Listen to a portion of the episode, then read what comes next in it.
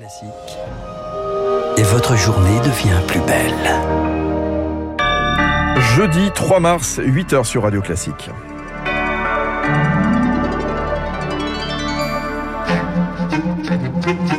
La matinale de Radio Classique avec Fabrice Lundy.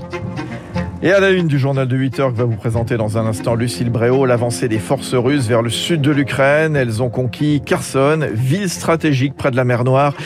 Décryptage dans une poignée de secondes avec le grand spécialiste qui est François Hesbourg. Emmanuel Macron, lui, promet de protéger les Français des conséquences de ce conflit.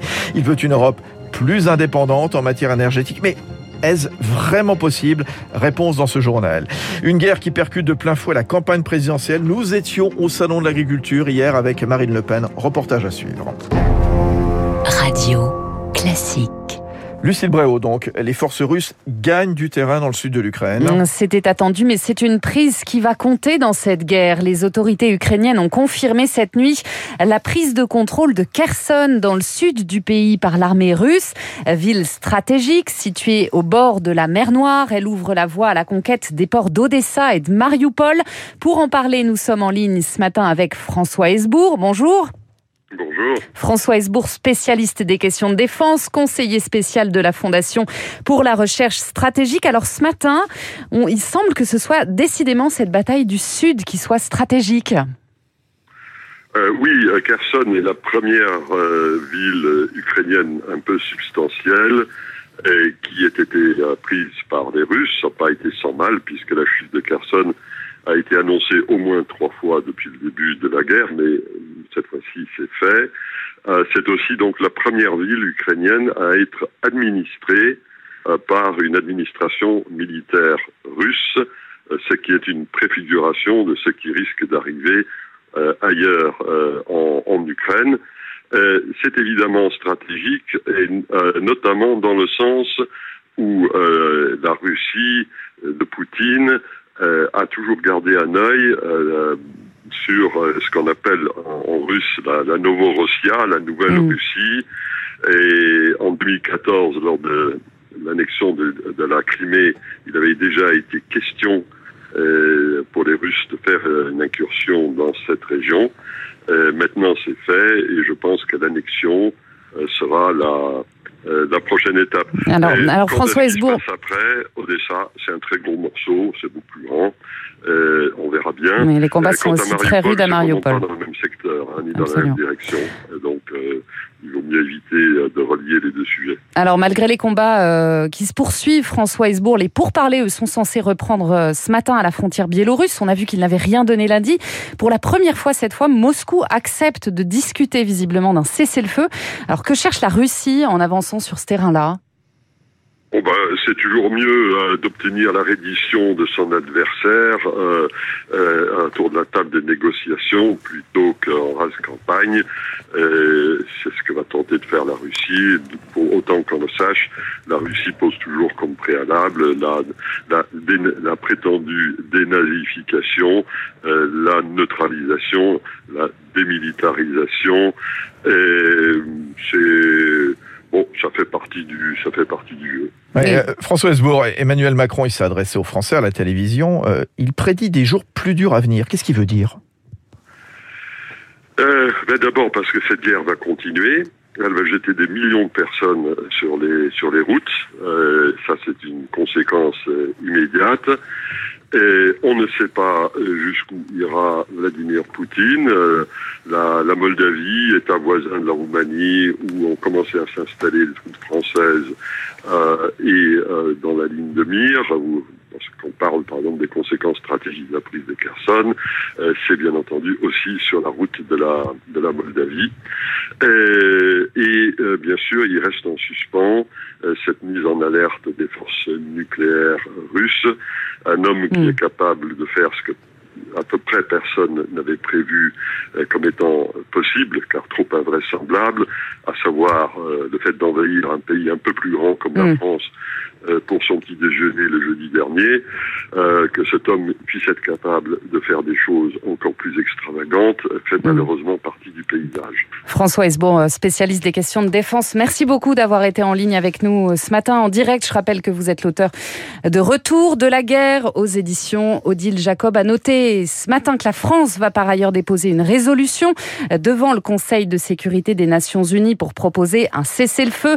Information donnée par le ministre des Affaires étrangères Jean-Yves Le Drian, un conflit qui a déjà fait un million de réfugiés d'après les Nations Unies et qui aura des conséquences durables aussi chez nous. C'est ce qu'a dit Emmanuel Macron hier soir à la télévision. Il prédit des jours donc de plus en plus durs, allocution d'une dizaine de minutes, où il promet aussi un plan de résilience pour les secteurs les plus impactés. Oui, chef de l'État qui plaide aussi pour plus d'indépendance de la France et de l'Europe en matière de défense et en matière d'énergie. La Russie représente en effet à elle seule 41% des importations de gaz de l'Union européenne. Cette guerre, Baptiste Gabory, dit clairement quelque chose de notre dépendance aux énergies fossiles. Oui, les importations de pétrole et de gaz russes en Europe représentent jusqu'à 100 milliards d'euros chaque année. 13 pays comme l'Allemagne ou l'Italie ont comme premier fournisseur de gaz la Russie. Nicolas Goldberg est expert énergie chez Columbus Consulting.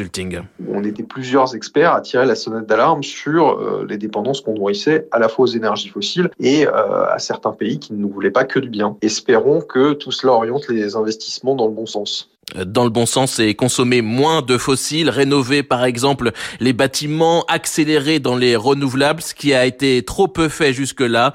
Thomas Pellerin-Carlin, directeur du Centre Énergie de l'Institut Jacques Delors. Si jamais on avait été plus sérieux sur ces enjeux-là, en les abordant pour ce que c'est, c'est-à-dire aussi des enjeux stratégiques, pas simplement un truc qu'il faut faire pour faire plaisir aux écolos, mais quelque chose qui est essentiel pour euh, la souveraineté de notre pays, aujourd'hui on serait dans une bien meilleure situation. La stratégie énergétique européenne sera d'ailleurs au cœur du sommet européen qui a lieu la semaine prochaine à Versailles. Baptiste Gabory et votre chronique 3 minutes pour la planète à retrouver évidemment en longueur sur radioclassique.fr. À noter que le groupe LVMH, propriétaire de Radio Classique, annonce à l'instant un don de 5 millions d'euros à la Croix-Rouge, le CICR, pour l'Ukraine. Une crise qui percute évidemment la campagne présidentielle française de l'aveu même d'Emmanuel Macron, toujours pas candidat officiel ce matin. Marine Le Pen a bien tenté de parler d'autre chose hier dans les travées du Salon de l'agriculture, mais difficile d'échapper à la crise ukrainienne. Le reportage de Victoire Fort. Une nuée de journalistes l'entoure, mais Marine Le Pen laisse passer les visiteurs pour quelques photos.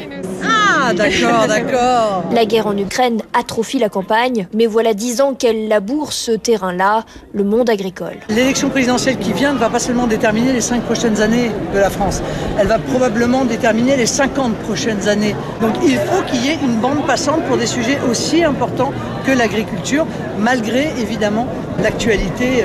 Conséquence directe du conflit, les prix flambent. Camille et Maxime Laporte, jeune couple d'éleveurs de salaire dans le Cantal, a échangé quelques minutes avec la candidate du RN. L'engrais basique, aujourd'hui, il vaut euh, allez, 520 euros. L'année dernière, on, le payait 350 euros. Quoi. Elle nous a dit que donc elle ferait le nécessaire, mais bon, après, voilà, comme je dis, c'est toujours des paroles, des paroles, et on veut de l'action. Le 10 avril, ce sera... Elle ou Madame Pécresse, on verra. Les relations internationales et la diplomatie sont des nouveaux thèmes de campagne, et cela pourrait empêcher Marine Le Pen de dérouler ses classiques, sauf qu'elle s'en saisit pour défendre la souveraineté. Si nous n'avons pas, encore une fois, de souveraineté énergétique et si nous n'avons pas de souveraineté agricole, nous ne sommes plus un pays libre. De l'art de retomber sur ses pattes.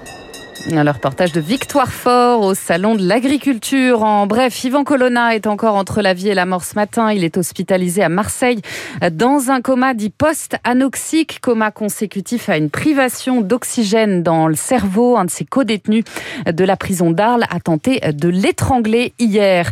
Et puis on termine ce journal en musique. La troisième édition de la cérémonie des trophées radio classiques avait lieu hier soir et c'est Alexandre Kantorov qui remporte le Grand Prix Radio Classique pour la deuxième année consécutive.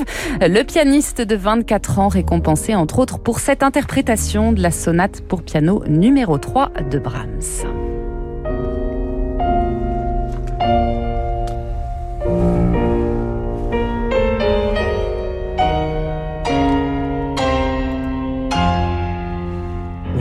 Prix pour euh, Alexandre Kantorov et puis euh, cette cérémonie des trophées radio classiques aussi à célébrer le, le prix de l'ensemble de l'année au Quatuor Hermès.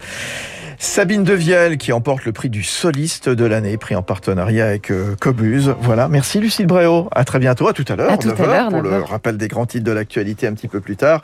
Très bonne matinée à toutes et tous. Il est euh, 8h10 à suivre. Euh, Emmanuel Macron, président de la République, chef de guerre, retour sur son allocution hier soir dans l'édito politique de Guillaume Tabar. Et puis Emmanuel Macron, futur candidat.